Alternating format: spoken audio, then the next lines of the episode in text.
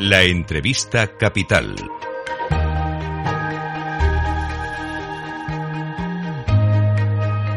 Luis Vicente Muñoz. Vamos a entrar a fondo en esta cuestión de actualidad que nuestros oyentes, los oyentes de Capital Radio ya conocen. ¿Por qué razón en la banca española no se están retribuyendo los depósitos al nivel que otros países europeos ya lo están haciendo?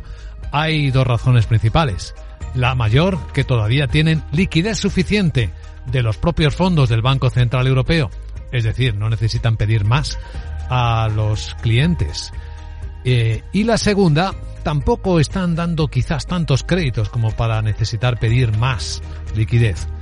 Sin embargo, la situación pues llama la atención, porque con los tipos de interés de los préstamos, el Euribor, precio del dinero por encima del 3,5%, llama la atención que los depósitos no tengan una retribución que se acerque de alguna manera a ese nivel. Bueno, pues eh, las asociaciones de consumidores están llamando la atención sobre esto y haciendo preguntas oportunas para este momento. ¿Cómo fin la Asociación de Usuarios Financieros, que preside nuestra invitada capital, Patricia Suárez. Buenos días, Patricia, ¿cómo estás? Muy buenos días, Luis Vicente. Pues ya sabemos que es que no necesitan retribuir los depósitos de momento los bancos, pero deberían hacerlo, ¿por qué? Claro que deberían hacerlo. Eh, deberían hacerlo básicamente porque el dinero está mucho más caro de lo que estaba desaparecieron los plazos fijos, las cuentas remuneradas, en la época en que los tipos eran negativos y ahí se, pues tenía todo el sentido, pero ahora que estamos otra vez sobre cero, deberían volver esos depósitos, eh, perdón, esas remuneraciones. Yo añadiría las dos razones que tú has dado, que son totalmente acertadas, ¿no? Que no necesitan dinero y que no están prestando tanto y por tanto no, no necesitan tanta liquidez. Una tercera que sería eh, que eh, cada vez hay mayor concentración bancaria, no solamente en España, sino en toda Europa, hay menos competencia entre los bancos y si uno no lo hace y, le va bien, pues ¿para qué lo vamos a hacer los demás? Van a empezar a remunerar los depósitos en el momento que uno de los grandes, de Santander o BBVA, se lance al mercado ofreciendo una buena remuneración y capte con ello clientes. En ese momento, rápidamente el resto tendrá que seguir porque si no se quedarán fuera de, de, las opciones de, muchas, de muchos españoles. Hmm. Una cosa que llama la atención es que en el resto de Europa otros bancos, también financiados por el Banco Central Europeo, sí que están retribuyendo más los depósitos que en España. ¿Por qué puede ser? Sí, bueno, pues porque, porque eh, tienen, en, general, hay que decir que en España muchas veces, salvo en el mercado hipotecario, que es verdad que las hipotecas en España son muy, muy competitivas y, a un nivel eh, que podrían competir, digamos, a nivel europeo, en el resto, eh, tanto en los préstamos al consumo como ahora en los depósitos, siempre los préstamos a consumo son notablemente más caros que en Europa y los depósitos notablemente más baratos. Es decir, los bancos en España se sienten muy cómodos, no tienen competencia y no tienen por qué ofrecernos unos productos tan atractivos como el resto de Europa. Y aquí también hay un fallo del mercado único. Sabemos todos que cuando entramos eh, al, al euro, uno de los motivos era para que hubiese un mercado único económico en el que todos pudiésemos movernos, hacer negocios a nivel europeo y, ¿por qué no?, tener depósitos o pedir un préstamo en otro país. Y esto no se ha conseguido.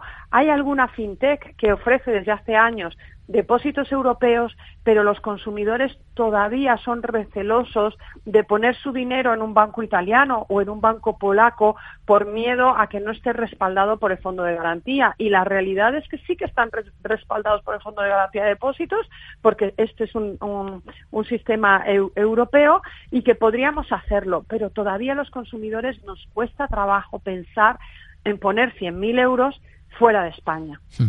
Incluso en observar la competencia que sí que puede haber por tamaño, porque los grandes efectivamente no están retribuyendo los depósitos, pero ya hay pequeños actores que sí empiezan a, mover eh, ficha con mejores retribuciones por encima del 2 y el 2,5%. ¿He visto algún caso?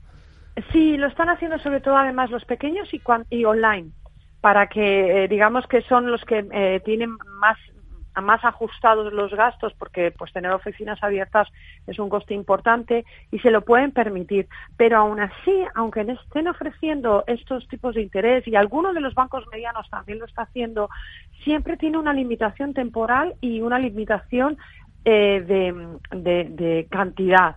Es decir, em, eh, estoy, tengo en la cabeza un ejemplo.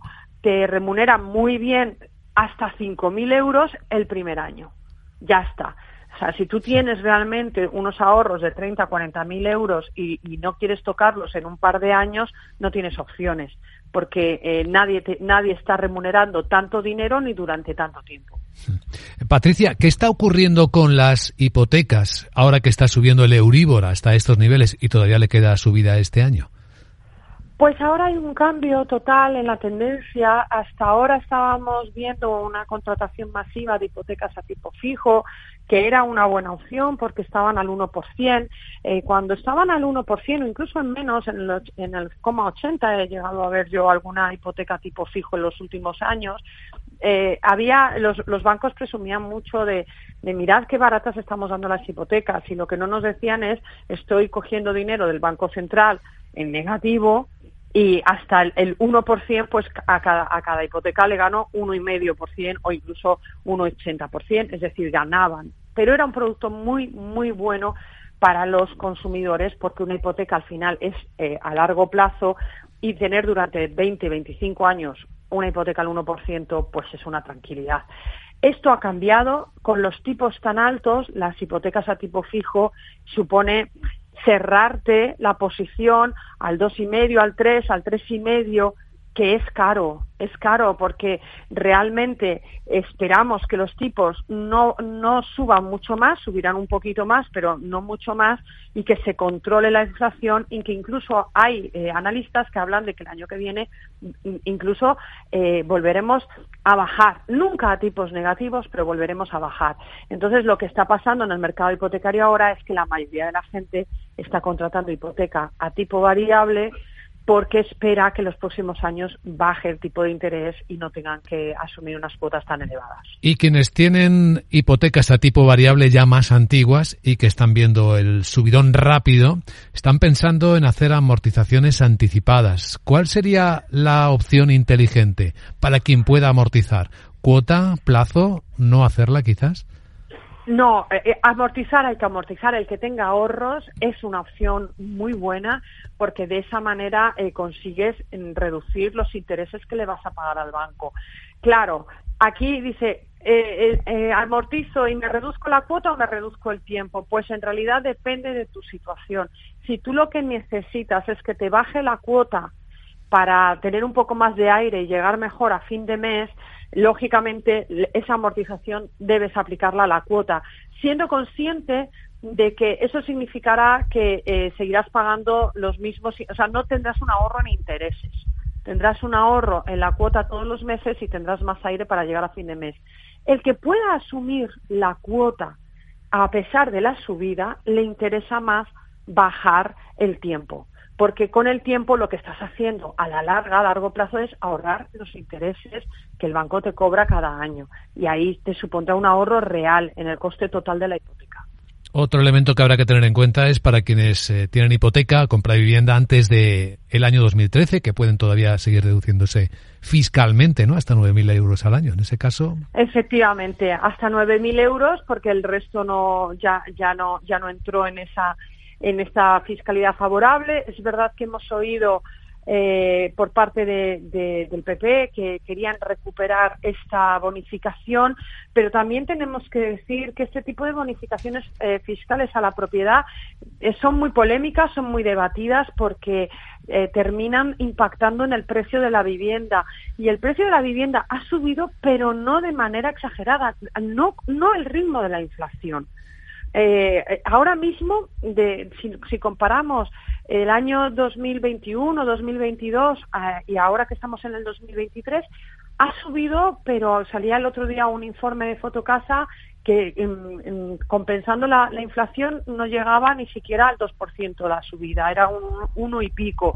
Es decir, que la vivienda, los precios de la vivienda ahora mismo todavía se están moderando frente al de las hipotecas que sí que están creciendo pues de, una manera pues ya lo, ya lo hemos visto, de, negativos el año pasado al, al 3 que lo hemos superado ahora y que calculamos que en junio tendremos ya el 4%. Interesante análisis, sobre todo muy útil esta conversación que mantenemos esta mañana en Capital Radio con Patricia Suárez, presidenta de Asufin. Gracias, Patricia, por compartir esta, esta visión. Gracias. Un saludo. Muchísimas gracias a vosotros, Luis Vicente, un saludo.